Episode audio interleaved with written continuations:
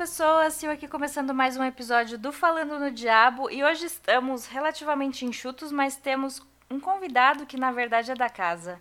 A gente já, já explica esse rolê. A gente está aqui para falar de slashers recentes e relativamente pouco comentados, né? E hoje cada um trouxe sua indicação. Mas antes da gente entrar nos filmes, deixa eu cumprimentar meus colegas. Boa noite, Daniel. Boa noite, Sil. Boa noite, colegas. É, Olha, slasher acho que é um dos meus subgêneros preferidos, então acho que vai ser uma boa discussão aí hoje. Certamente será. Boa noite, Samuel. Olá, Sil, olá, colegas, olá, internautas. E, assim, eu acho que sobre o tema, o que eu posso dizer é que hoje é uma noite de desconstrução. Vamos, vamos fazer um, um, um trabalho. Além de, além de falar de filme, a gente vai fazer um trabalho pensante aqui hoje. Já começou com as intelectualidades. Desconstruir em vários sentidos. Não, mas eu, eu, concordo com ele nisso, porque eu acho que esses filmes é, mais recentes, eles são bem. Como é que eu posso dizer? Eles, eles visam desconstruir muito do, do que ficou estabelecido como sendo o subgênero do, do slasher, né? Eu acho que ao longo da discussão aqui a gente vai poder falar bastante sobre isso, sobre como que são muitos desses filmes são filmes que se recusam a seguir o que seria aquelas regras do slasher que, por exemplo, o Pânico explicitou lá na década de 90, sabe? Eles são bem diferentes disso, então eles são são bem revisionistas nesse sentido. E principalmente, Daniel, já complementando, é que a gente tem que lembrar que o slasher nasceu com um gênero muito do seu moralistazinho, né? Então, ah, é, eu, é eu, gosto dessa leva de slashes modernos justamente porque eles não se baseiam mais nisso. E acabou esse conceito de que o slasher ele é um pagamento de pecado dos personagens. Então, é, é, assim, acabou em termos, né? Esse é um dos pontos ótimos de discussão. Mas a gente já está engolindo o, o coitado do convidado que ainda não conseguiu. Convidado misterioso. é isso. Bom, então só para explicar, né, gente? Vocês, os ouvintes, estão acostumados sempre a ouvir as mesmas pessoas por aqui, mas o Boca do Inferno é maior, né? A gente tem uma galera que, que não participa aqui do podcast. E eu quis trazer essas pessoas esse ano pra gente conversar, porque tem gente que a gente nunca ouviu a voz e eu quero trazê-los mais para perto da gente. Então, hoje a gente está com essa primeira participação. É, queria apresentar então aos ouvintes o Ciro Oliveira. Bem-vindo, Ciro. Olá, olá pessoas. É, obrigado pelo convite. E assim, não tem nada melhor do que nessa essa véspera de carnaval a gente ouve falar sobre o que a gente mais gosta, né? Primeiro que é filme ruim e segundo que é jovem sendo assassinado. Olha a coisa. Né? Na, na, ficção, gente, na ficção. Só pontos positivos. que fique claro. que fique bem claro que na ficção, a gente tá falando da ficção. é isso, muito bem. Ciro, como as pessoas ainda não te conhecem, né? Se você pudesse apresentar, então, brevemente, para os nossos ouvintes. Ah, certo. Meu nome é Ciro, é, sou médico, então essa fala anterior, se não tiver caído na edição, era brincadeira, tá, gente? É, e já escrevo, sou consumidor do conteúdo do Boca já tem pelo menos uns 15 anos e escrevo para lá já tem a fazer dois. E também escuto podcast, já tem pelo menos, poxa, já tem uns dois anos também. Então a gente já tá é de casa já. É bom que você começou a ouvir a gente faz uns dois anos, né? Que a gente foi melhorando com o tempo. Eu não costumo indicar nossos episódios mais antigos, que eu não sei como eles estão hoje, Então... Nossa, todos ótimos, todos ótimos. Bom, obrigada. Bom, a gente está aqui então para falar de alguns slashers que a gente escolheu, mas é, os lançados do ali na década de 2010 para frente, assim, né? A gente fez esse recorte porque a gente teve né, o, o boom dos slashers nos, nos anos 80, depois o retorno é, ali na metade dos 90, mas a gente, a gente escolheu pegar esses, esses um pouco mais recentes, que eles têm umas características próprias, né? Acho que a gente vai ver bastante coisa em comum entre eles. É, é isso. Vamos, vamos já entrar no assunto que acho que falando dos filmes a gente consegue desenvolver melhor. A gente vai então por data de lançamento. Então quem começa é o Daniel. Bora lá. Ah, é verdade, né? Porque eu escolhi o filme mais velho da lista. o filme mais, mais antigo, velho, que é dois, 2011. 2011 é velho. 2011 é ontem, gente. É. Vocês parem. que eu escolhi o Your Next, ou então Você é o Próximo, né? Que é um filme dirigido pelo Adam Wingard e escrito pelo Simon Barrett.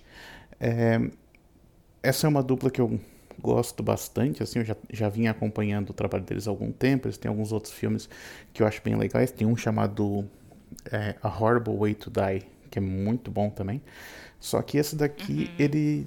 Só que o A Horrible Way to Die, ele tem essa diferença, assim, de que ele é um filme barato com aparência de filme barato.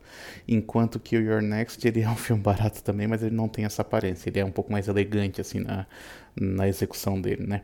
E ele é o que seria o oposto daquilo que eu falei no início do, do episódio aqui sobre essa ideia do do slasher é, revisionista. Ele não chega, ele não é nesse nessa pegada assim. Eu diria que ele é mais um slasher clássico assim, porque é basicamente um grupo de pessoas que já, já não são tão jovens, já, já são todos adultos, assim, né? Mas que estão numa casa para uma reunião da, da família, assim, então uma, uma família de classe média alta, que tem uma casa isolada lá no campo e tudo mais. Esse, os pais reúnem todos os filhos com os seus respectivos cônjuges e tudo mais.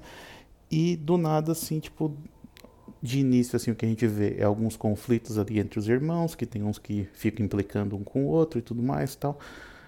Mas, de uma hora para outra, assim, a casa, né, começa a ser invadida, assim, tipo, eles começam a atirar em flechas na, nas pessoas tudo mais, e, e as pessoas dentro da casa começam a ser caçadas por algumas pessoas que a gente não sabe exatamente quantas pessoas são, uh, mas elas estão usando uma máscara de animal, assim. Então, tipo, é, visualmente é muito impactante, assim como tem uma coisa que eles fazem também, que logo no início do filme a gente vê eles atacando uma outra casa, casa que seria a casa do vizinho, de onde eles estão ali, e eles fazem o negócio que eles escrevem com sangue, eles matam uma pessoa e escrevem com sangue no vidro assim, you're next, né, você é o próximo. Então, esse seria meio que o modus operandi deles. A questão é que assim, tipo, a princípio, todo mundo ali naquela casa começa a ser atacado, eles meio que não sabem o que fazer, e aí, em meio a tudo isso, a protagonista, que se eu não me engano é a Charney Vinson, eu acho que é isso. Ela é, é, ela é namorada de um dos filhos, que é interpretado pelo A.J. Bowen, que também é um que está em, em tudo quanto é filme do, do Adam Wingard ela tipo é estranhamente preparada para esse tipo de situações. O que a gente descobre ao longo do filme é que ela tipo assim, ela cresceu na Austrália e o pai dela era desses é, das pessoas que estão que fazem de tudo para se preparar para o fim do mundo assim. Então ele insistia que ela treinasse muito, que ela aprendesse a lutar, que ela aprendesse a, a, a usar armas e esse tipo de coisa. E aí ela acaba se tornando meio que uma líder ali dentro daquele, daquele grupo e ela começa a enfrentar as pessoas que estão atacando ali aquela casa. Eu acho que, assim, mais do que isso, eu vou entregar algumas das reviravoltas que o filme tem. Eu acho que em relação à temática, uma coisa que ele faz muito bem é, tipo, fazer essa crítica a, a essa classe, classe média alta, assim, né? Mostrando eles como pessoas inúteis que não sabem fazer nada, assim, que são completamente deslocadas uh, da realidade do, sabe, do mundo mesmo.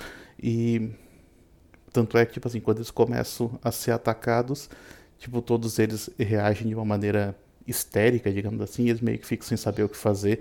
Tem uma hora que ele, acho que ele leva uma facada, daí ele tira a faca, daí quando ele olha, quando ele olha pra faca que ele mesmo tirou da, das próprias costas, ele desmaia. Então, tipo, tem, tem uma questão assim de um humor assim na maneira como ele mostra essa alta sociedade.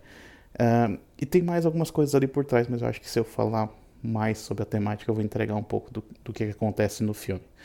De maneira geral, o que dá para dizer é que é extremamente divertido, sem necessariamente puxar para comédia, né? Tipo assim, é divertido porque é um filme ágil, porque é um filme que é bem violento, que não, não, não perde não perde tempo com, com nada, basicamente, né? Extremamente bem feito, com ótimas atuações. A protagonista é muito boa e eu gosto muito do desse estilo meio colaborativo de, de, de direção do Adam Wingard, porque eles têm esses, eles, eles montaram esse grupo assim de, de, de, amigos que eles ficam colaborando um no filme do outro, né? Então tu tem aqui o Adam Wingard dirigindo, o Simon Barrett escrevendo, o Simon Barrett também interpreta uma das pessoas que está invadindo a casa, e aí no elenco tu tem o Joe Swanberg, que também é um que aparece no, nos filmes de em outros filmes do Adam Wingard e ele próprio também faz seus filmes e às vezes o Adam Wingard atua nos filmes dele, então o Ty West faz uma participação aqui também pequena, a Amy Seymetz também, então é tudo um grupo meio que fechado que eles ficam tipo tudo se ajudando assim. E aí os filmes e essa ajuda acho que é bem-vinda porque os filmes normalmente são muito bons. Então, e esse daqui é um dos que acho que ele tem essa pegada mais comercial assim, mas eu, eu diria que é um dos melhores. Acho que é isso. Acho que quem não gosta do Ty West hoje, agora que ele tá mais famosinho, vai curtir esse. É, ele aparece pouco nesse filme, né? Tipo. Vai mas o, o... porque ele não é o diretor. Então... Desculpa, eu não resisti. A, a Sil botou a bola no meu pé, eu falei sempre o gol. Deixou quicando. É, e assim, quem gosta do. Quem gosta do Ty West hoje em dia, realmente, daí, tipo, o problema tá aí, na verdade, né? Porque tem gostado do Ty West das antigas. Mas ele tem é, essa pegada, tipo, colaborativa, né? Porque daí, se for para pensar, a gente falou, um tempo atrás, a gente falou de um filme do Ty West que era o Sacramento, né? E aí o filme era estrelado uhum. pelo Joe Swanberg e pelo, e pelo A.J. Bowen, que estão aqui nesse filme aqui também, sabe? Então, tipo, e a Amy Seymetz também tá aqui no filme, também estava no filme é. dele. Então, tipo, tem essa colaboração. Mas tem uma coisa que, que ah, eu vi uma entrevista uma vez do Simon Barrett, ele estava falando, acho que do sucesso que eles obtiveram com o A Horrible Way to Die, que ele estava sendo bem elogiado, estava indo para festivais, tudo mais, tal, né? Mas aí o Simon Barrett falou que ele foi, acho que no Festival de Toronto. Eu não lembro que filme que estava estreando na sessão da meia-noite. Eu acho que era o primeiro Insidious, lá, o primeiro Sobrenatural. E ele disse que, tipo assim, o povo pirou com o filme, né? Ele, ele tava na plateia, assim, ele vendo, ele vendo o filme. Eu, não lembro se era esse, mas acho que era. E, tipo, ele, ele disse que o povo pirou com o filme, assim. E daí ele disse que na hora ele falou assim, cara, não dá pra gente fazer um filme, por exemplo, pensando na sessão da meia-noite do Festival Toronto, que é, tipo, uma grande janela para eles, né? Não dá pra gente fazer um filme da sessão da meia-noite fazendo um filme lento como que a gente fez no Horrible Way to Die. Tem que ser algo que seja movimentado, tem que ser algo que seja ágil, tem que, que seja divertido, sabe? E aí o Adam Wingate falou, tá bom, escreve alguma coisa assim então, tá ligado? E daí ele escreveu e saiu isso. E eu acho que isso diz muito sobre a, a visão do Adam Wingate de cinema, que como eu disse, é esse grupo que era bem fechado no início, que daí acabou que cada um foi para um, um canto fazer os seus projetos, e o Adam Wingard é o único que está fazendo, digamos, grandes produções e coisa assim, tipo, que, que tem essa, essa pegada mais comercial dentro do grupo, sabe? O resto é tudo meio que mais essa pegada mais, entre aspas, artística, sabe? que dá certo às vezes, às vezes não dá uhum. dinheiro, às vezes dá, mas tipo, ele é o cara que já tinha essa visão comercial do terror, sabe? E eu acho que é por isso que ele tá que ele está se adaptando bem a grandes produções hoje em dia. O povo pode não gostar do, dos filmes que ele está fazendo agora, mas tipo assim, que ele que ele se deu bem nesse ramo, ele se deu, sabe? Tipo.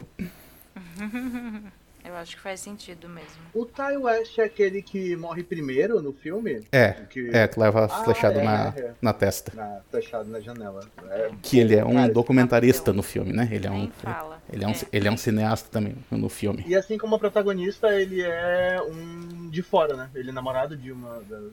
Isso, é. e, e tem, né? tem essa questão também, tipo, que é o pessoal de fora que começa a... Porque ele, por exemplo, é a primeira pessoa que percebe que tem alguém lá fora ele vai para a janela, ele olha, tipo assim, tá todo mundo brigando entre si e ele se levanta e vai para a janela e aí ele leva uma flechada na testa por causa disso. Mas tem esse negócio de as pessoas de fora percebem o que está acontecendo enquanto as pessoas de dentro estão meio que envolvidas em conflitos internos e não percebem o que está acontecendo lá de fora, sabe? Uhum, sim. Eu, eu acho, achei bom o Daniel ter trazido o You Are Next como o primeiro filme pra gente comentar hoje, porque acho que foi justamente o Your Next que fez com que eu voltasse a me interessar por Slash. A, a Sil falou brevemente, mas realmente houve um momento do, do, no gênero de terror que o Slash foi colocado para trás. É, é, teve a, aquela, aquele reforço com pânico, né, lá no, no final dos anos 90, mas depois a moda era copiar pânico. E aí veio um monte de bomba e os slashes ficaram embaixo. E aí teve esse, esse retorno não programado, acho que digamos assim, mas o, o Daniel fala, fala muito bem desse grupo de cineastas, né, que, que querendo ou não tá é, é, propositadamente ou não é, fez esse, esse movimento de, de algumas ideias diferenciadas e o Annex foi o que, que eu assisti assim depois de muito tempo sem ver Slash e fiquei, cara, que filme bom, que filme bom, nossa, que filme bom. É, e realmente, acho que o, o, efeito é até hoje de um filme que, inclusive, envelheceu muito bem. Um comentário interessante do, do Daniel é que ele acha que é um, é, um, é um filme elegante, e eu concordo bastante com isso. É, mas eu acho engraçado que lá pelo final, pelos momentos finais, ele, ele parece que ele resolve. Ah, quer saber? Vamos fazer umas tosquices aqui também, que a gente, tosquice é bom e a gente gosta, então vamos fazer uma, umas tosquices e aí, pra mim, por exemplo, a, a cena que representa é a do liquidificador, sabe? Nossa, aquilo é muito bom. Nossa, tu acredita que eu não, eu não é lembrava daquilo? Boa. E ela é totalmente fora do tudo que a gente tava vendo no filme até, até então. É, é, ela, é, ela é gore e ela é bem tosca, a palavra é tosca mesmo, mas não é um, uma crítica, muito pelo contrário, fica muito bem nesse filme, essa cena do liquidificador. é muito legal. Não, ela, ela é exagerada, né? Tu, tu acredita sim, que eu não lembrava sim. dessa cena, mas eu lembrava daquela outra lá do, do fio atravessado assim na, é, na varanda ali. Comentar, é outra que eu ia comentar. É, essa essa a ficou da, na minha a cabeça. A corrida, ela é marcante. Eu acho que, se duvidar, é a morte mais marcante do filme. E, mas, novamente, essa cena, essa morte é extremamente elegante. Ela é fria, ela é cretina, ela é maligna, mas ela é elegante. A, a Sim, do liquidificador é não. A do liquidificador ali é, é auge da breguice. E funciona. Sim, sim. As duas coisas funcionam nesse filme. Tanto que esse, esse filme é bem construído, os personagens são ótimos, tá todo mundo muito, muito, muito bem. É, e por mais que, que seja até realmente uma, uma fórmula mais tradicional, os personagens não estão pagando pelos pecados. Eles estão realmente. Aquele realmente é um ambiente extremamente opressor. O clima desse filme ele é muito opressor. As pessoas não sabem ali porque ela, eles têm lá seus conflitos familiares e tal, mas o, a gente tem que lembrar que o, o jantar de família é justamente para isso, para diminuir esses, esses conflitos. É o objetivo dos pais.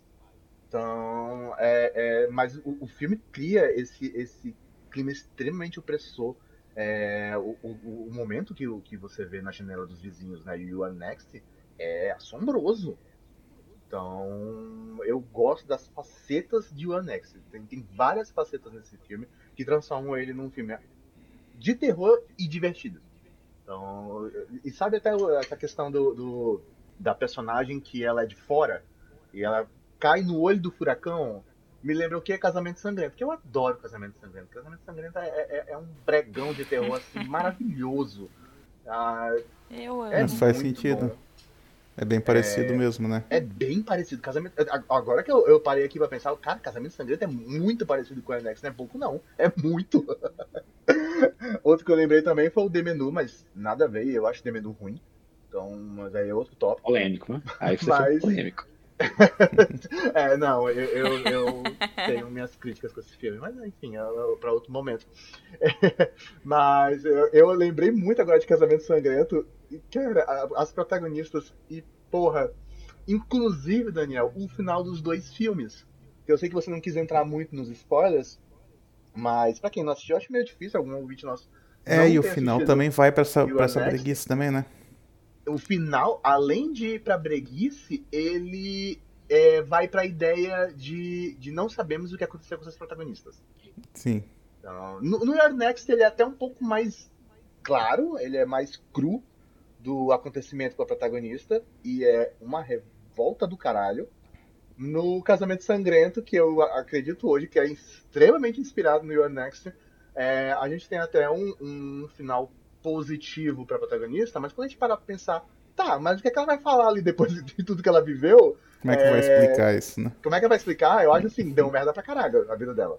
então, é, eu acho que, que fica nisso. É isso mesmo. E o Next é excelente, simplesmente excelente. Que fumaça. Eu acho. É, acho que Samuel falou uma, uma coisa é, importante que, assim, é, não somente é, o Your Next é, reavivou minha vontade de ver filme slasher, até porque nunca morreu, porque filme slasher é bagaceira, a gente vê a vida toda, mas como ressuscitou o conceito da Final Girl, né? Eu não sei, não lembro quando foi a primeira vez que eu, que eu li sobre, pensei sobre, ou até quando foi abordado, né? Desde os anos 90 lá com a Sidney Prescott.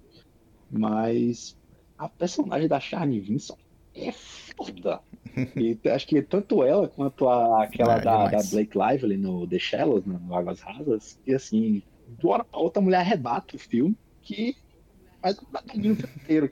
E contrasta com o tanto de personagem homem frouxo que tem no filme, né? Que é o todos os homens da família. É tudo um bando de homens frouxos, que não consegue fazer nada. Então isso aí, essa, essa, essa ressuscitação dessas, desses conceitos aí é importante também. Por isso que eu acho que eles, eles realmente foi um marco no início de 2010 ali. Inclusive, saindo, pegando carona do Ciro, é, inclusive saindo do estereótipo da personagem feminina frágil, que é, lembramos nos slashers dos anos 70, dos anos 80, era sempre a mais puritana que sobrevivia, né? Não, no Next a gente tem uma verdadeira é, é, caçadora-coletora. é, a, a, ali com uma experiência selvagem de vivência, ela vai usar isso para sobreviver. Então, o, o, problema da, da gatinha foi amar demais. Então, esse foi o, o defeito dela, né? Mas quem nunca, né? Quem nunca? Então, não podemos culpar. gente... E ela foi escolher o pior de todos pra ser a namorada, né? Não, Pelo mesmo... amor de Deus. Ai, teste de ódio. Não, e assim, mesmo que ela não tivesse tido esse pai, né, que era esse neurótico com sobrevivência e tal, ela é australiana, né? Ela já, já cresceria assim, é, enfrentando aqueles, aqueles bichos que tem lá, acho que já seria. Já teria seria mais preparada. A Robin de How Met Your Mother. É. Ó, só quero deixar registrado então que é, é uma das primeiras vezes que todo mundo concorda em relação ao filme, todo mundo gostou. Isso é raro de acontecer e já adianto, não sei se vai acontecer muitas vezes ao longo desse episódio. Eita! Momentos de tensão, hein? Eu achava Palavras que fortes. esse seria fácil. Essa foi a, a abertura, gente. Agora o programa vai começar de verdade. Agora vai. ah, então vou falar do meu agora, gente. Vamos para 2017. Ó, oh, eu já vou dizer que eu fui ousada nessa, porque. Foi. É, Daniel tem o, o, podcast dele, né, o Sete Marte, onde já estive algumas vezes. E alguma coi uma coisa que se repetiu nas vezes em que eu participei lá foi que tanto eu como ele já indicamos filmes que a gente não tinha assistido.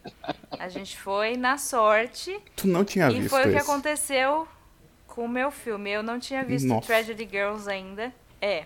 Eu, assisti, eu descobri esse filme, na verdade, porque no fim do ano eu assisti It's a Wonderful Knife, que é do Tyler McIntyre, que é o diretor desse Tragedy Girls. E aí eu vi, ah, ele fez um slasher, não sei o quê. E aí a gente chegou nesse tema, eu falei, vou indicar esse. E, e deu certo, gente, gostei. Mas deixa eu falar, falar do que se trata. Né? Eu não sei se. Eu, eu não tinha ouvido falar muito desse filme antes, né? Mas, mas me diverti muito, assim, assistindo. É um, é um pouquinho diferente, né? Ele é, acompanha duas, duas meninas, duas adolescentes que são melhores amigas desde a infância, assim. A Seiri e a Michaela.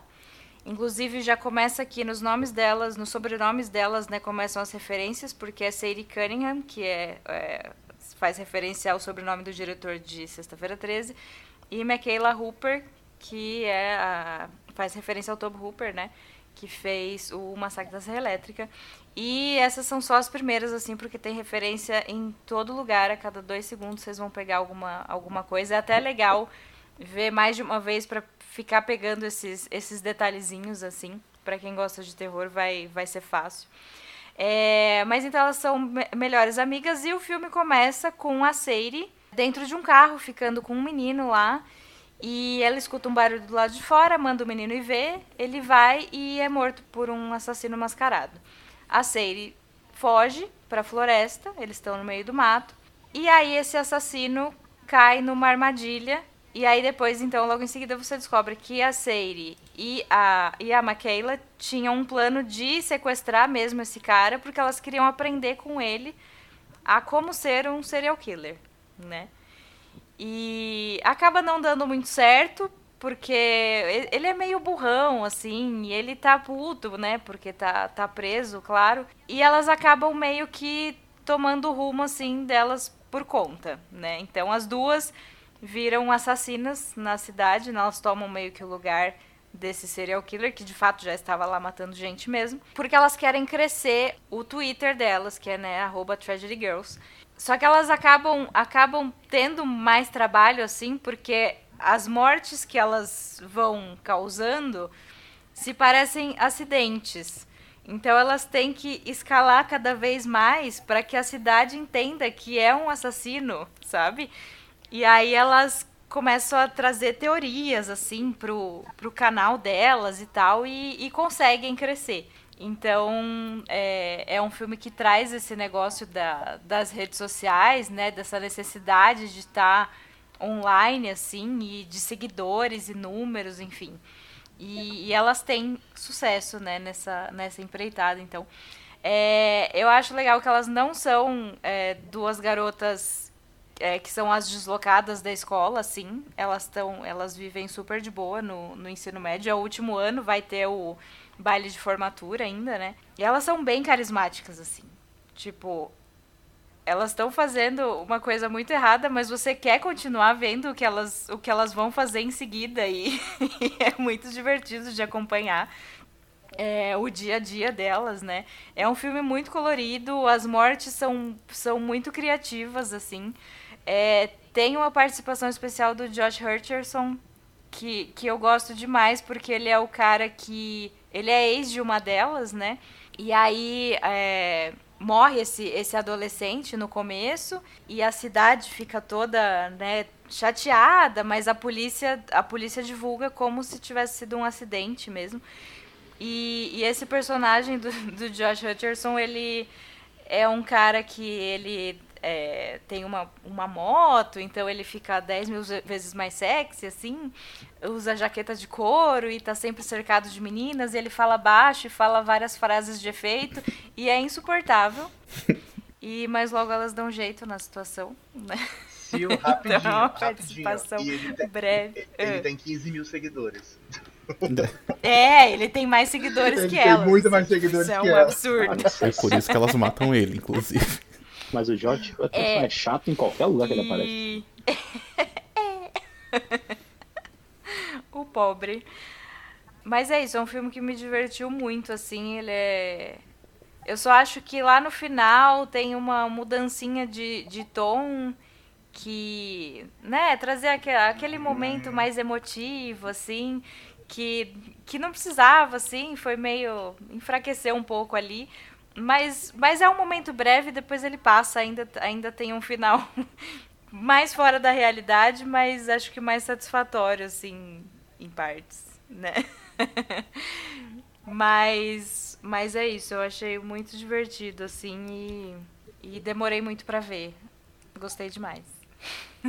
Quero saber o que vocês acham. Eu adoro esse filme, eu acho ele muito divertido. É, o problema dele, é, bem lembrado pela Sil, é o final. Que eu acho que, que sai da proposta super ousada que é ele no começo, principalmente. A cena de abertura, cara, é muito boa.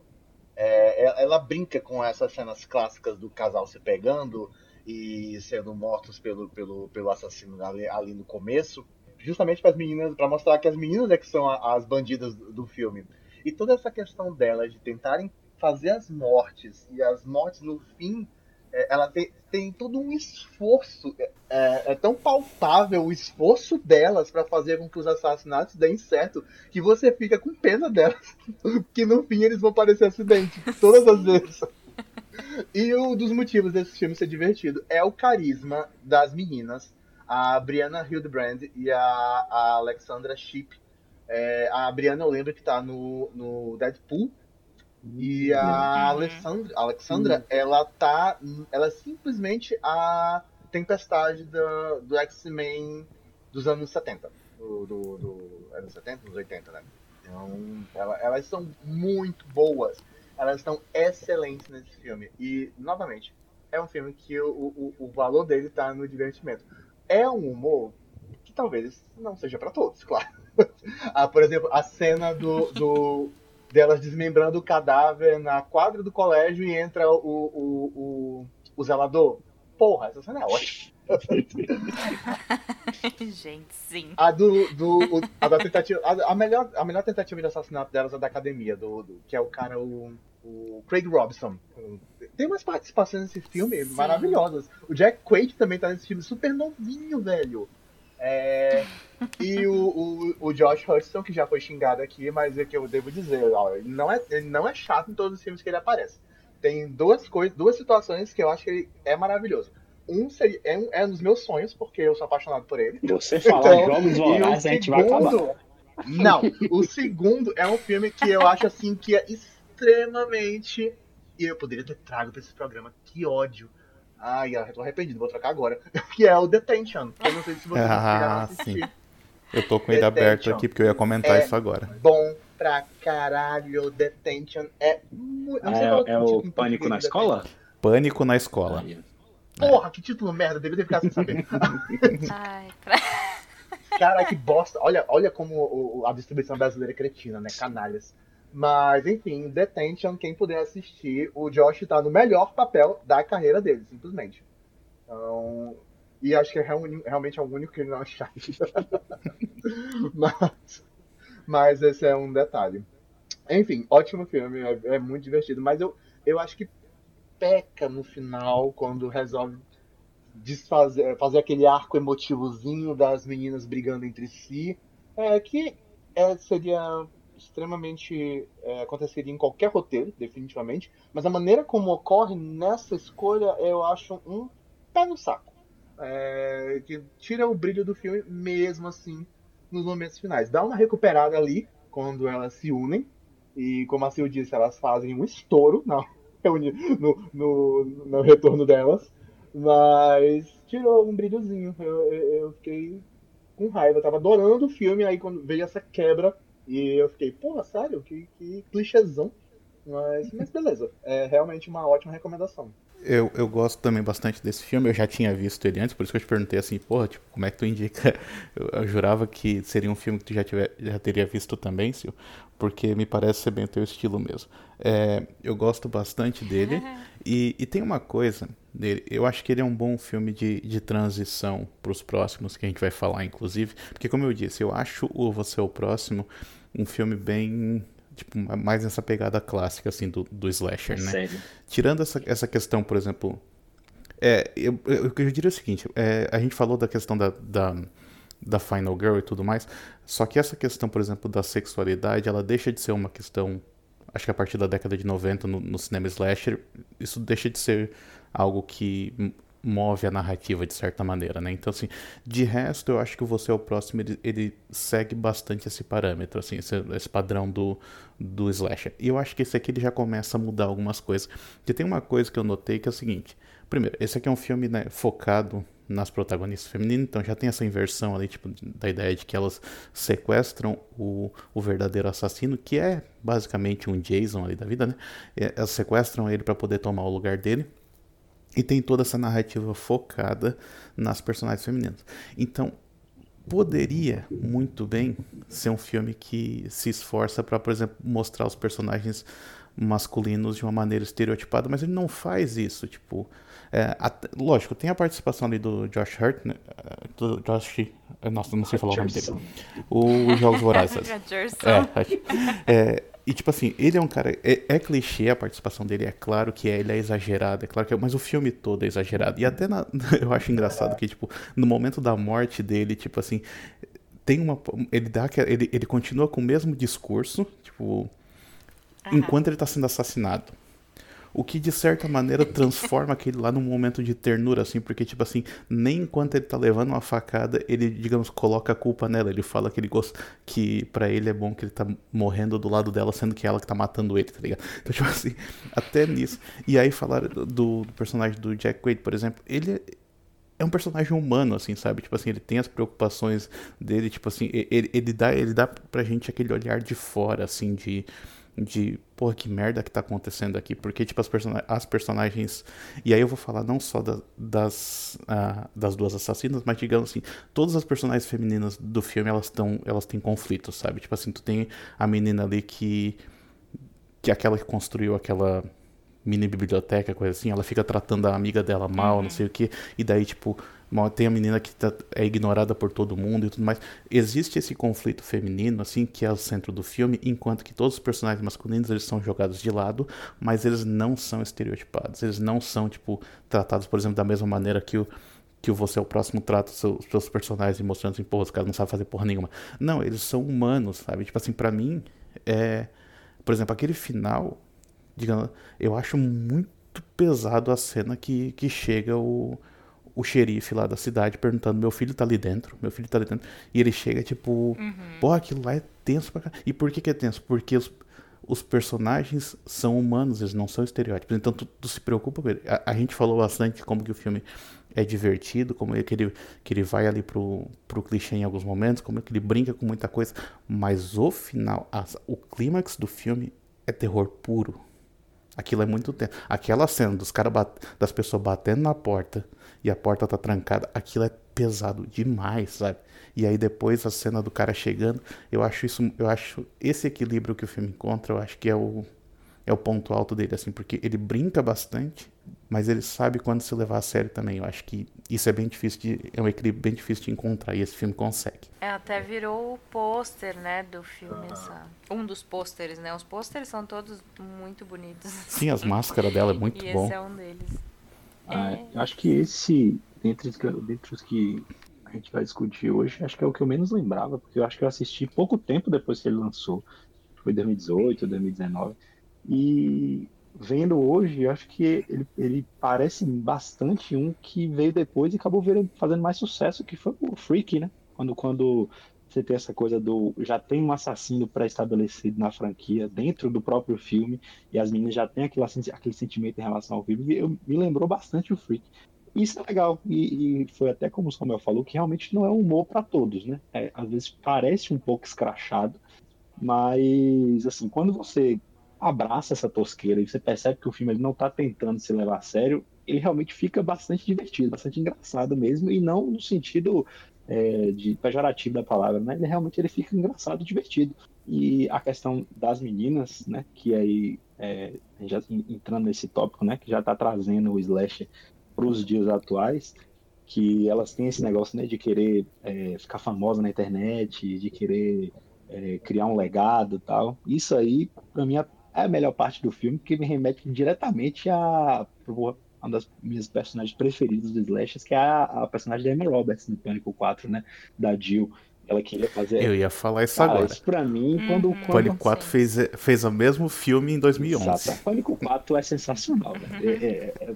Pânico 4 eu sou suspeito para falar, porque é um absurdo aquele filme. Clássico injustiçado. É, o filme ele traz coisa do passado, traz coisa do futuro e acerta em todas. Pânico 4 é sensacional.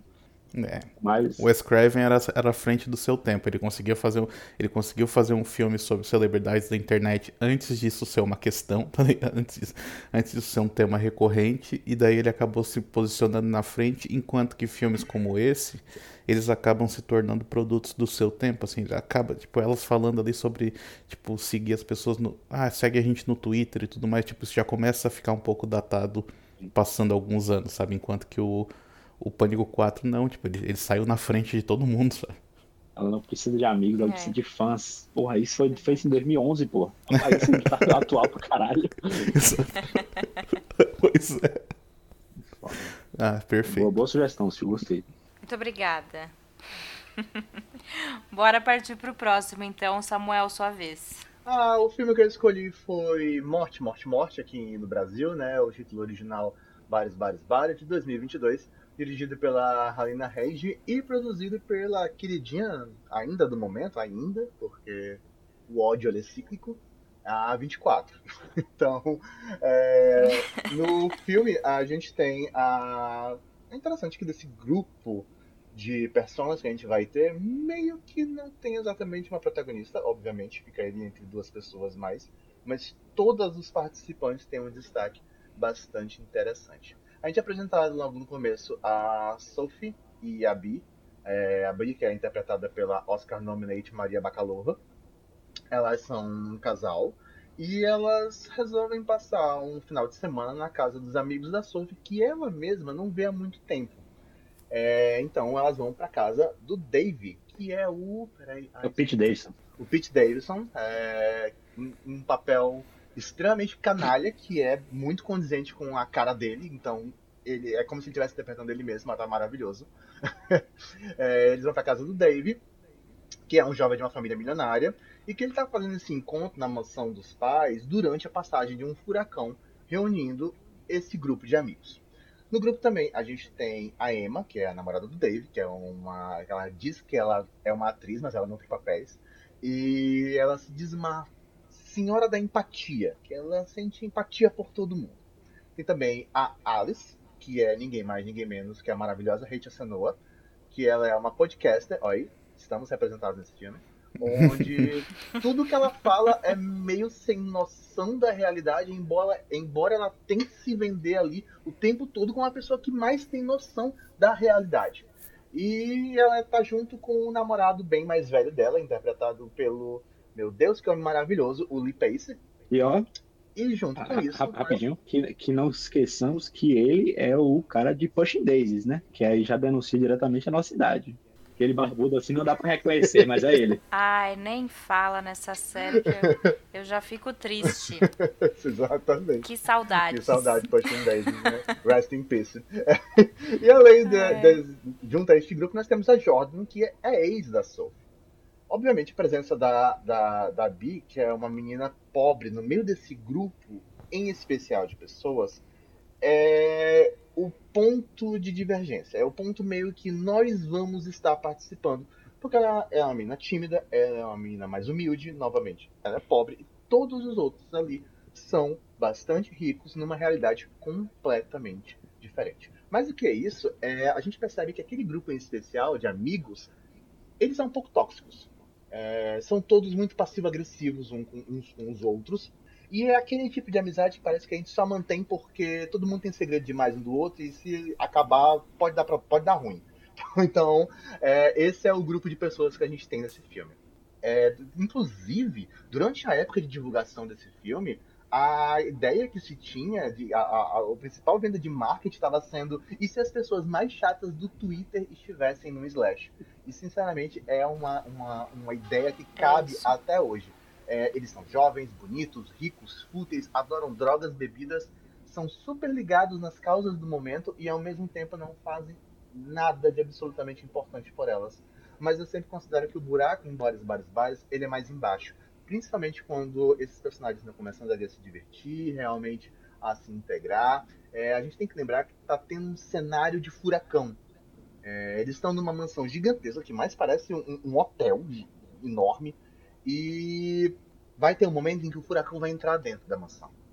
É, bares, bares, bares é uma jornada ao inferno. Parece uma brincadeira, mas é uma jornada ao inferno, principalmente quando no meio de uma noite eles estão bebendo, se drogando, se divertindo e aí eles resolvem jogar morte, morte, morte.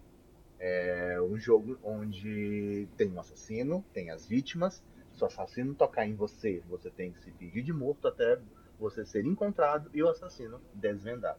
Principalmente, eu acho que a Ragnar Range ela consegue fazer um filme que toca bastante na ideia de uma ponte entre os millennials e a geração Z. É obviamente mais focado em geração Z, no comportamento da geração Z.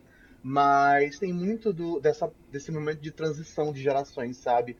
É, durante o, o, a brincadeira do Bares e Bares Bares, a, a luz cai, a internet vai embora e uma pessoa aparece morta. Quando essa primeira pessoa aparece morta, que é o personagem de Pete Davidson, essas garotas, né, a, a, as personagens femininas, elas vão cair em completa barbárie, em estupidez e em violência simplesmente porque elas não têm mais uma capacidade cognitiva. Elas entram em total paranoia, onde cada narrativa que elas venderam ao longo do começo do filme vai caindo por terra. Eles vão se mostrando como pessoas extremamente fragmentadas que elas são. É, é, é, é um caos de sangue, assim, é absurdo. E, ao mesmo tempo, muito intrigante. Você quer saber até onde é, esse filme vai chegar. É, o Quadro em Branco, que é um, um, um, canal que eu acompanho bastante no, no YouTube, eles fazem muito vídeo análise, não é crítica, é vídeo análise. Eles dizem que Bares Bares Bares é um filme que odeia jovem Eu acho isso muito curioso, porque todos eles são representados da forma. Pois é, e quem odeia. É, mas nesse filme em especial, todos eles, todos esses personagens, eles são representados da forma mais detestável possível. Com o estereótipo do jovem riquinho, da pessoa que cresce com tudo e não se importa de verdade com nada. É, sendo, na verdade, essa a representação de uma geração que é incapaz de lidar com a vida real. É, a partir do momento que, que aparece essa primeira pessoa morta, elas caem em desgraça da, do total descontrole de não saber o que fazer e, novamente, começam a aparecer outras mortes. Começam, outras pessoas começam a aparecer mortas do nada, o que dá a entender na mente delas que entre eles existe um assassino. Então, aquele furacão, aquele lugar que elas estavam protegidas, o furacão entrou dentro daquele lugar. Tá? É, é, é, a gente tem que lembrar que, mais uma vez, o Slash ele nasce como um, um, um, gênero moralizante, né? Com a, com a falta de caráter dos protagonistas e seus vícios, eles sendo vingados na visão dos espectadores com a violência. E, embora eu tenha falado é, de, de como os slashes atuais eles são mais transgressores na ideia de não se, se, se, se posicionar nisso, nesse conceito em específico, em bares, bares, bares, muitas pessoas são capazes de, viver esse, de ver esse conceito aplicado à geração atual.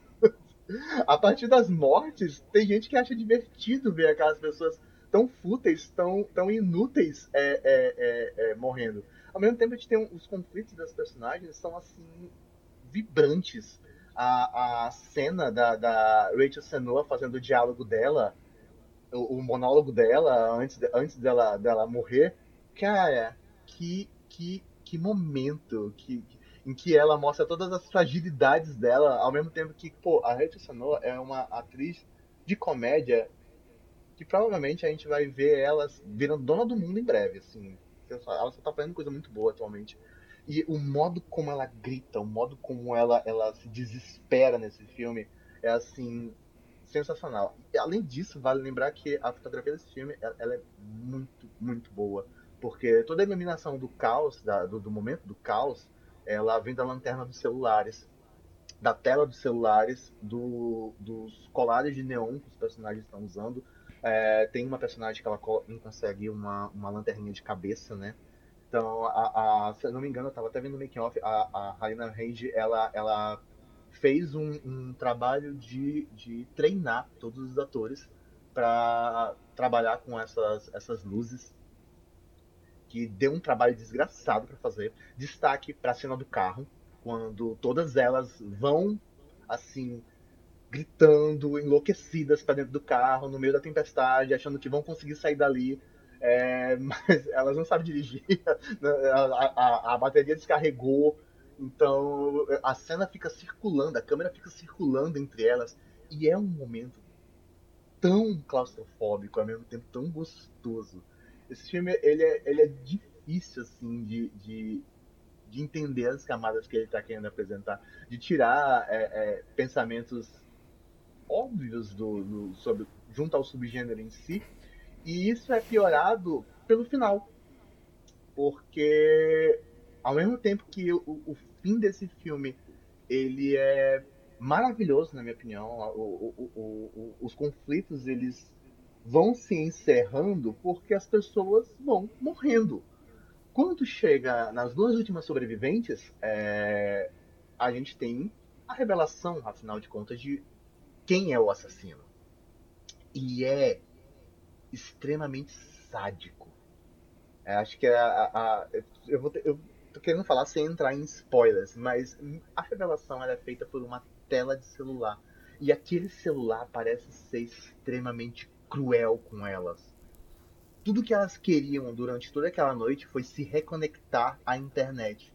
Quando elas conseguiram se reconectar e tiveram a resposta que elas tanto precisavam, cara, que entrega. Que, que final épico. Algumas pessoas dizem que, que Bares, Bares, Bares é um filme que vai envelhecer rápido. É, eu discordo. Eu, eu acho que, que os conceitos de geração Z estão extremamente bem aplicados. Mesmo que algum conceito aqui ou ali do uso de internet se modifique, é, é muito entendível o que se passou ali. E principalmente toda a questão de, de paranoia, de loucura e de realidades fragmentadas das personagens.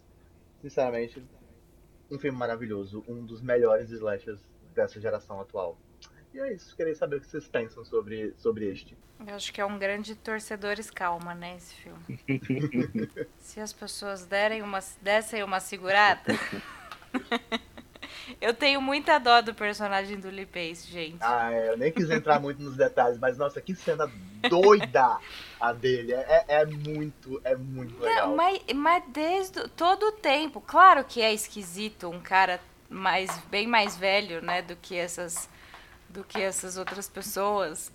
Tá lá acompanhando a, a Alice, que segundo ela eles se conheceram há duas semanas no Tinder, tipo, é meio, né? Mas desde o começo, tipo, tratam ele muito mal, assim. Na brincadeira lá do tapa, velho. Porra, você acaba sentindo por ele, sabe? E elas perguntando pra, pra Rachel, né, a personagem da Rachel, é, como você conheceu ele? O que é que ele é? Aí ela, ai, ele é veterano, ele é veterano de guerra. Aí depois, depois quando ele é confrontado, veterano? Eu sou veterinário, é por isso que eu coloquei vet. Então não tem como a gente não se identificar com o Lee Pace nesse filme, né? Não tem como. É. É. Ah, eu, eu, eu, esse... eu queria saber abrir uma garrafa daquele jeito. É, esse, esse filme, poxa, se, se vai ter algum que a gente vai discordar, não vai ser nesse, porque eu sou, porra, sou apaixonado por esse filme. Ah, esse vai. filme, pra mim, é o grande guilty pleasure, porque porra, não tem nada que a gente se identifique mais do que a gente, enquanto velhos que somos, com um filme que tem raiva de jovem. Esse, esse filme é maravilhoso nisso aqui. Porque, assim, inclusive, a gente já falar para os nossos ouvintes aí, para já é, convidar vocês a ler o texto que foi eu que fiz no, no, no site do Boca do Inferno, sobre, sobre o Boris, Boris, Boris. E, é, assim, enquanto o primeiro ato, né, tem toda aquela coisa de apresentar os personagens e tal, o segundo, o segundo ato, ele, ele, é, ele é delicioso, assim, do início ao fim, porque, cara, quando começa aquela profusão de, de discurso da geração Z, que é cada um mais pérola do que o outro, não tem como você. Tinha, tinha que pausar o negócio pra você dar risada. Porque era, são, são frases assim maravilhosas. Primeiro com o, o, o, título, né? Que já fica no pôster. This is not a safe space, né? Isso aqui não é espaço seguro. Porra, esse trocadilho já é maravilhoso. E quando você vai ver é, essa, essa é a questão né, do VET, né, do veterano, do veterinário. É, a, a, a, toda essa, essa mania que o pessoal tem de hoje em dia de querer é, autodiagnosticar não sei quanto tipo de doença, né? Todo mundo hoje tem TDAH, todo mundo hoje tem depressão. Então, assim, a, a, a, a personagem da, Rachel, que ela é, falando sobre o uso de cromoterapia, porra, com depressão, pelo amor de Deus, porra, isso aí. Você, você tinha que parar pra dar risada, porque muitas frases, muitas frases muito boas. Então, assim, e tem essa questão do confronto né, de gerações, que eu realmente acho que isso não vai envelhecer mal de maneira nenhuma. Porque assim, se você, é, em, outras, em outros períodos, né, você abordava o jovem falando né, o uso de droga no jovem, o uso de álcool no jovem. Não, dessa vez não. Você está querendo dizer que o jovem não está nem aí para isso. Ele não está preocupado com nada disso. Ele está preocupado com o quê? Com é, usar cromoterapia para depressão sazonal, como usar aquela espada, qual é o nome da espada? Espada curca abrir uma garrafa de champanhe, que para mim é a melhor cena do filme. Então, assim, é, essas, é, todas essas questões transformam esse filme assim e, porra, é, com certeza é um, um, dos melhores que a gente trouxe aí dessa, dessa discussão aqui agora e realmente é um dos melhores do, do momento. É isso. Daniel? É, não, para mim não rolou não. É, eu não vou, eu não vou me estender muito, eu só diria o seguinte, tipo assim, pega, eu acho que o Samuel fez uma argumentação muito boa, é, porque ele apontou todos é, tudo aquilo que ele considera como sendo as qualidades do filme e tá tudo lá, mas eu acho que é uma questão de gosto mesmo, sabe? Então, tipo, eu, eu não gostei desse filme, tipo assim, porque tem, tem é, por exemplo, o Samuel falou dessa ideia de ser um filme que, que te instigava, tipo, a chegar no final para descobrir o que estava acontecendo, e para mim era tipo cada minuto era uma tortura, assim, não, não, não, eu queria, eu queria que aquilo acabasse, só que eu não gosto de parar filme no meio, né, então, tipo, eu fui até o final por causa disso, porque me deu vontade de desistir. Eu achei os personagens insuportáveis, e eu, eu entendo que essa seja a proposta, mas aí é questão de comprar ou não a proposta, por isso que eu concordo com tudo que o Samuel falou, mas por uma questão de gosto, é, eu vou por um outro caminho, assim, porque, tipo, eu entendo essa proposta, só que eu acho que essa é uma proposta meio, uh, como é que eu posso dizer?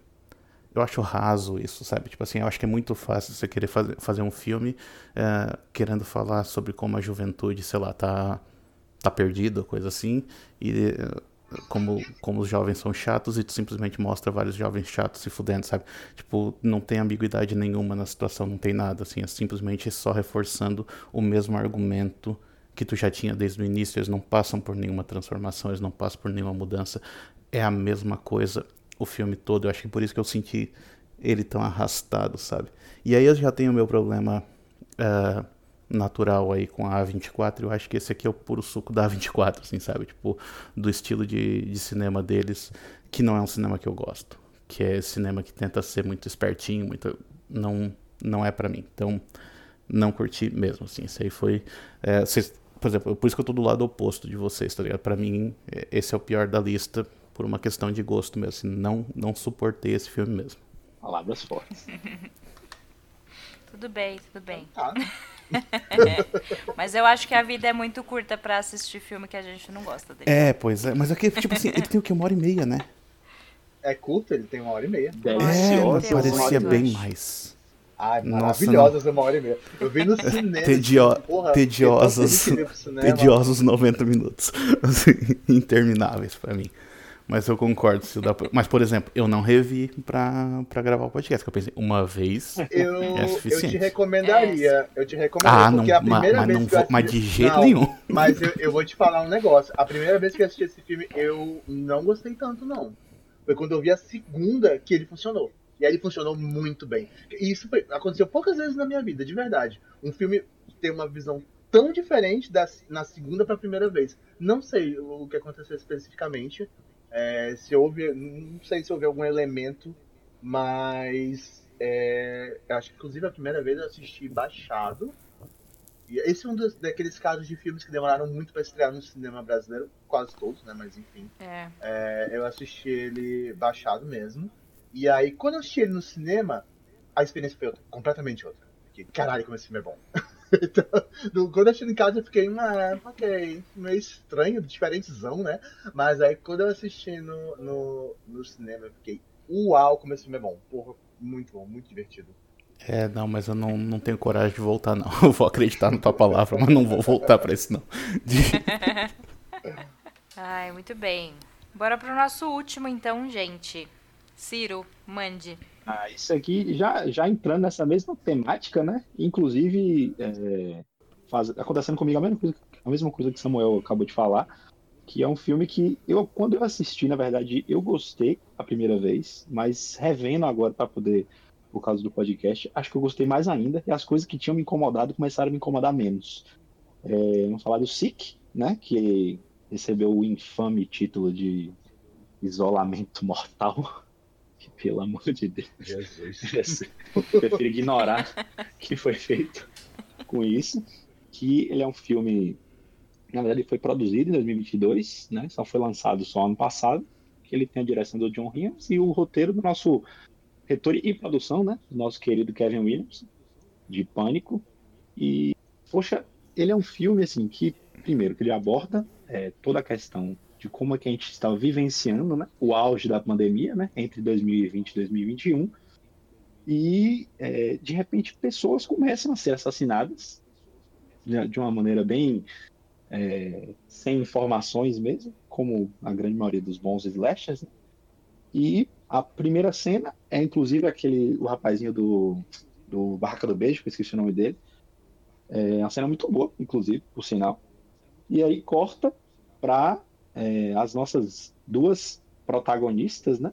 Que é a, a Parker, que é da atriz a Gideon Adlon, e a Miri, que é a Bethlehem Million.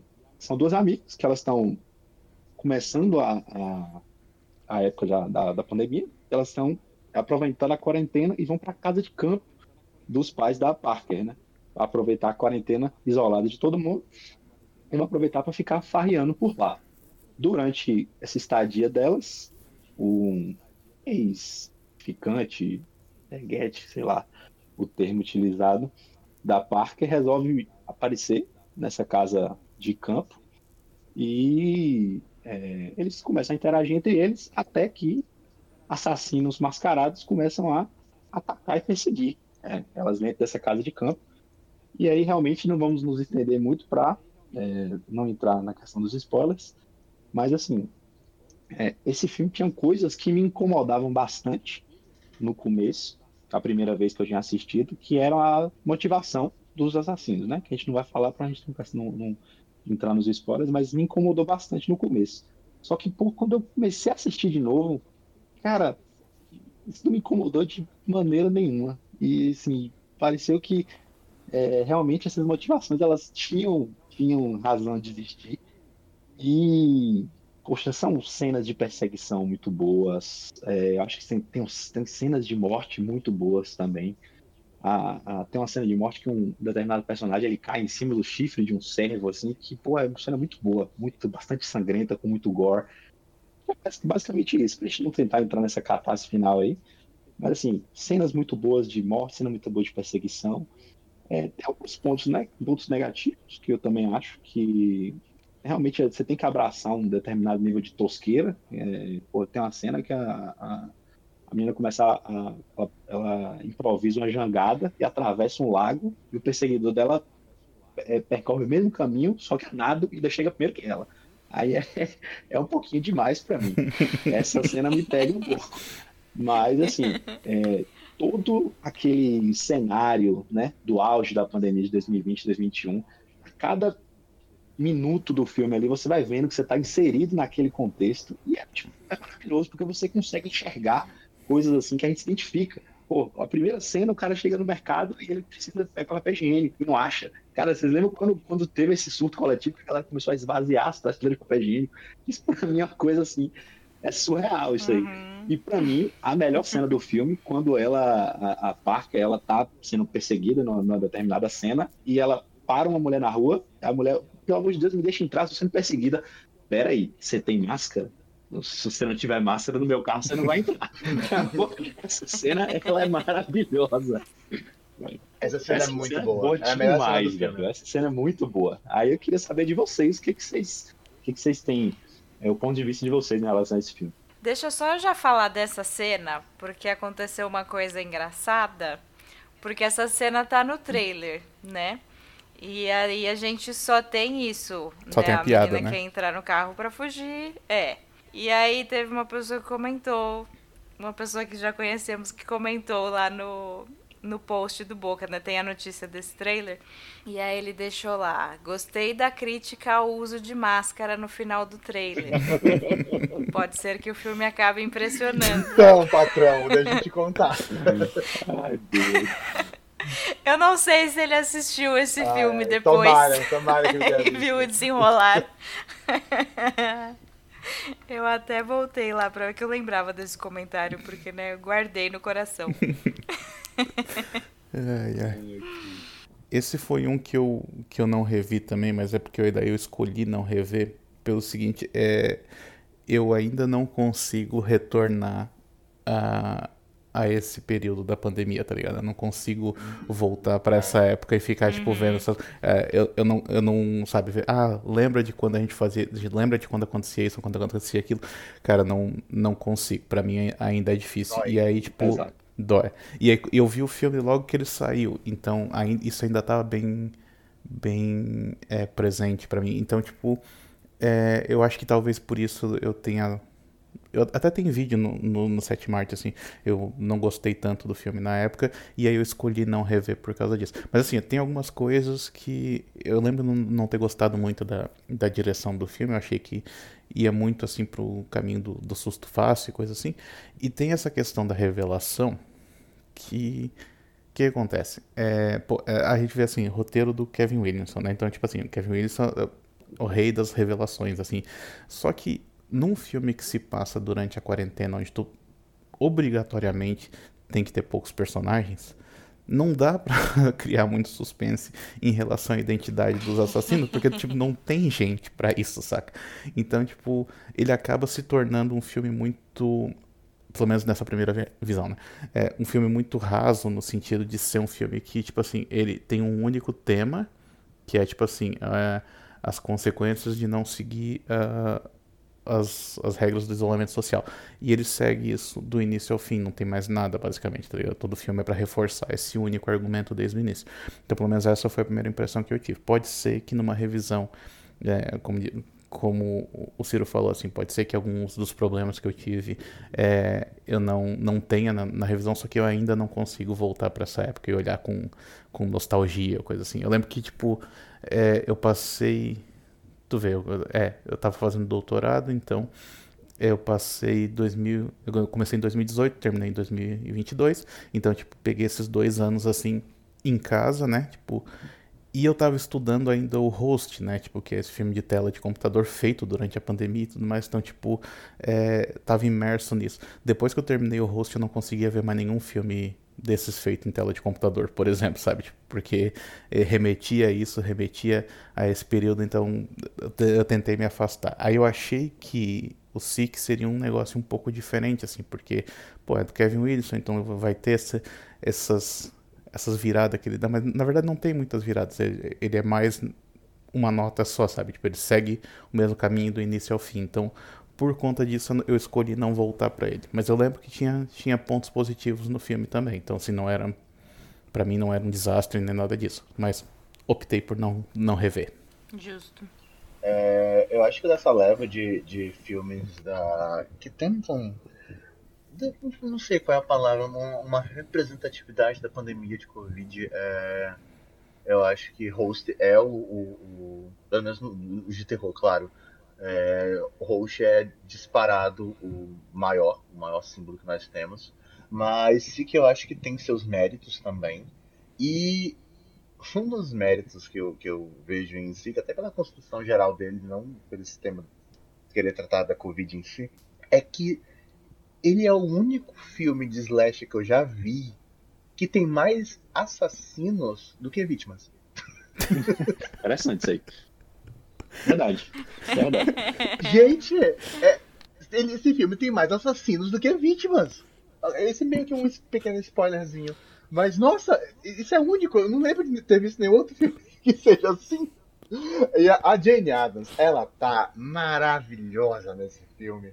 É, essa cena do carro, por mais que a participação dela seja relativamente curta, claro, mas a cena do carro, da máscara, é muito boa. É, é, é pra mim, a melhor cena do filme, novamente.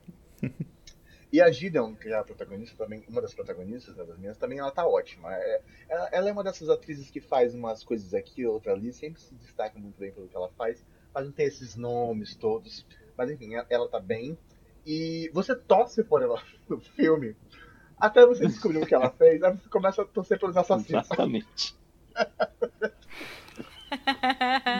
Esse filme gera uns sentimentos bem dúbios, assim, que, quando você assiste. E eu acho que sim que é bem curtinho. Eu acho que ele tem uma hora é, uma hora e vinte. É, 23, é, eu lembro desse bem coisa. É, Nossa, é, é, muito. É, tipo, cinco minutos é crédito. Isso, isso. então mas é numa lapada, não... numa lapada. Mas vocês não, não é? tipo, conseguiram adivinhar o que, que ia acontecer no final? Porque pra, eu tive esse problema, porque como tinha poucos personagens e tinha pouca uhum. coisa que poderia acontecer, para mim a, motivação dos vilões, dos vilões seria uma só, assim, não tinha como ser outra coisa que não fosse aquilo, sabe? É, Justamente pela ausência de personagens. Da... Uhum. Eu imaginei por causa da cena do. do como é, é aquela brinca... a brincadeira que eu falei. É, tem mais assassinos do que vítimas. E aí acaba que os assassinos começam a morrer. Quando morre o primeiro assassino, aí eu fiquei, hum, eu acho que eu sei o que tá acontecendo aqui. então eu fiquei meio nessa de também de, de achar o que tava rolando. Mas não, eu também abstraí pra, pra tentar ser mais pego de surpresa no final. É, eu fiquei. Eu, eu, assim, dava pra perceber mais ou menos o rumo que o filme tava. Tava é. indo, mas assim, a, a o, o, o, tom da acusação do, do vilão final me pegou um pouco surpreso, porque eu achei que ele ia, ele ia entrar por um outro tipo de abordagem. E que, na verdade, a abordagem que eu achei que seria usada seria até um pouco melhor, inclusive descambou pro problema que, que me deu no final, porque no final as pessoas que sobreviveram no final, para mim, não deveriam ter sobrevivido e vice-versa. É um, é um filme bem sentimentos dúbios, Sim. o, o, Sim. o E. Ah, eu só queria trazer a, a fra... uma das essas frases, né, de divulgação, assim, que nem o Ciro tinha falado do, do Bares, Bares, Bares. A desse também é muito boa. É, se você tiver que gritar, cobra, cubra sua boca. eu achei ótima também. Muito bom. Muito bom. Ai, muito bem, gente. E, e novamente a gente entra no, em mais um filme que quebra os estereótipos dos slashers dos anos 70, dos anos 80. A gente tem duas protagonistas e a gente tem esse sentimento que ele flui com, com as protagonistas. É, é, é esse é o maior mérito para mim do, do Sick.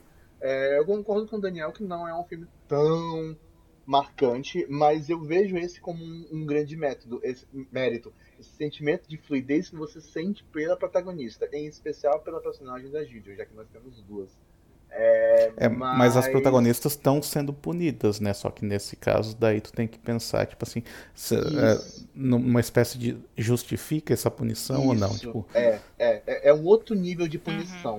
Uhum. É, é, porque eu, também conflita com aquela, aquela coisa de punição pelo pecado, né? Punição pelo, pela uhum. que te dá prazer. mas, novamente, você tem um conflito, tem uma fluidez de, de, de sentimento é engraçado que esse filme faz com isso. E a gente fica mais reflexivo porque não tem exatamente uma resposta. Obviamente, é um. O, o filme vai pela resposta extrema né, do, do, do acontecimento em si. Aí quando você para realmente para refletir e ficar. Aconteceu isso, mas aconteceu aquilo, mas aconteceu isso, mas aconteceu aquilo, mas fez isso, mas fez aquilo. Você não consegue exatamente colocar uma, uma balança ali.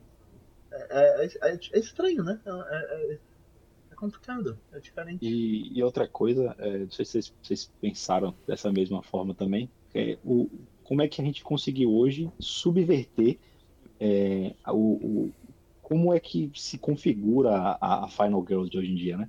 Porque, por exemplo, a, a personagem da Gideon, você vê que ela é uma personagem que ela tem a sua liberdade sexual, ela tem é, vários namorados, vários ficantes, vários peguetes, e assim, ela tá muito bem com isso e ela não é punida por isso, né? É isso que é engraçado.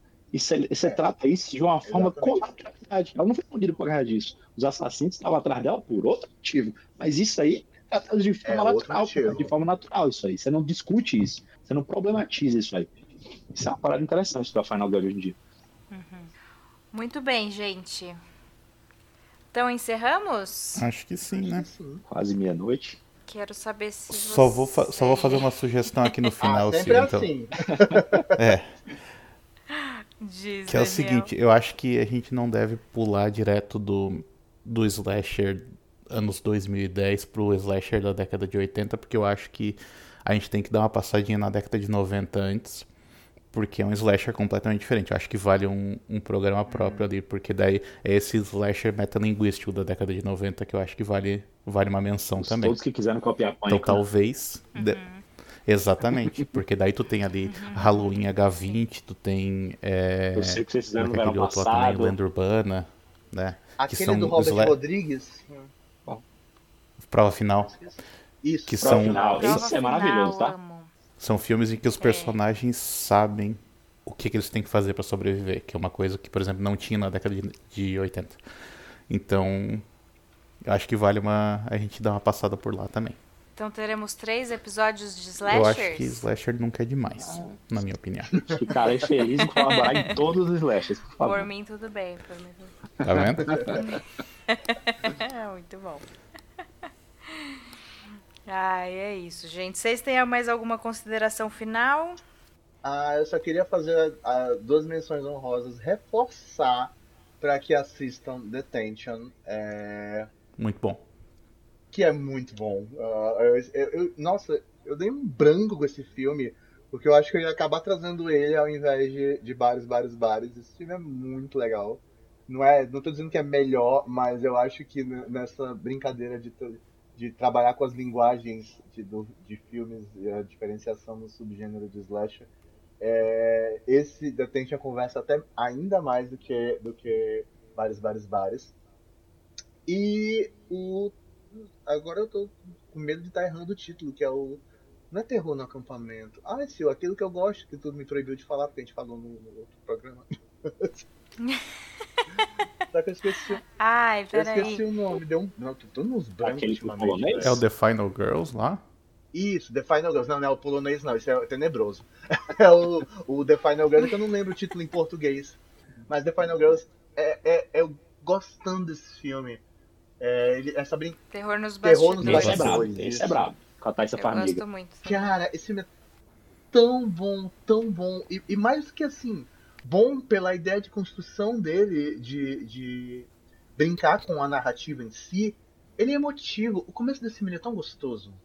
A apresentação dos personagens é tão boa, da mãe da protagonista, Pô, principalmente. É bom, Cara, é, tá doido. Esse filme, esse filme tem uns sentimentos muito, muito gostosos. Adoro o, o, o jeito que ele termina, é, a, a, a, o momento Final Girl ali da, das últimas cenas. É muito bom.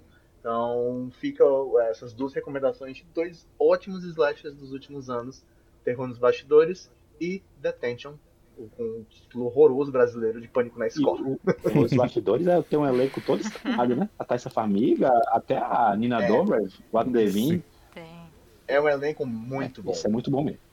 Eu procurei ele aqui para achar o título em português. Eu acho que a gente devia passar a ter uma sessão no podcast de títulos em português de Portugal, porque o desse é miúda infernal. Ah, bem melhor. Bem melhor. Se a gente critica os nossos. É. Ai, muito bom. Então é isso, gente. Ciro, obrigada por ter vindo aqui gravar com a gente. Eu particularmente gostei muito. E espero que você venha mais Gente, vezes. Obrigado pelo convite, ainda mais para falar dessa coisa maravilhosamente horrorosa que são os nossos filmes slasher trash. Alguns nem tanto, mas outros mais, outros menos. Mas é sempre bom estar tá falando sobre isso, sempre bom estar tá conversando com vocês. Dessa vez não só ouvindo, mas participando. E espero participar mais vezes. Abração para todos. Valeu, Ciro. Obrigado. Isso aí. Valeu. Obrigada por essa gravação, gente. Ouvintes, como sempre, seus comentários indiquem outros slashers dessa época que vocês curtem também. Falem com a gente no site, nos, nas nossas redes sociais. A gente sempre gosta de receber os seus comentários. E é isso por hoje. Até a próxima, gente. Tchau, tchau. Valeu, tchau, tchau.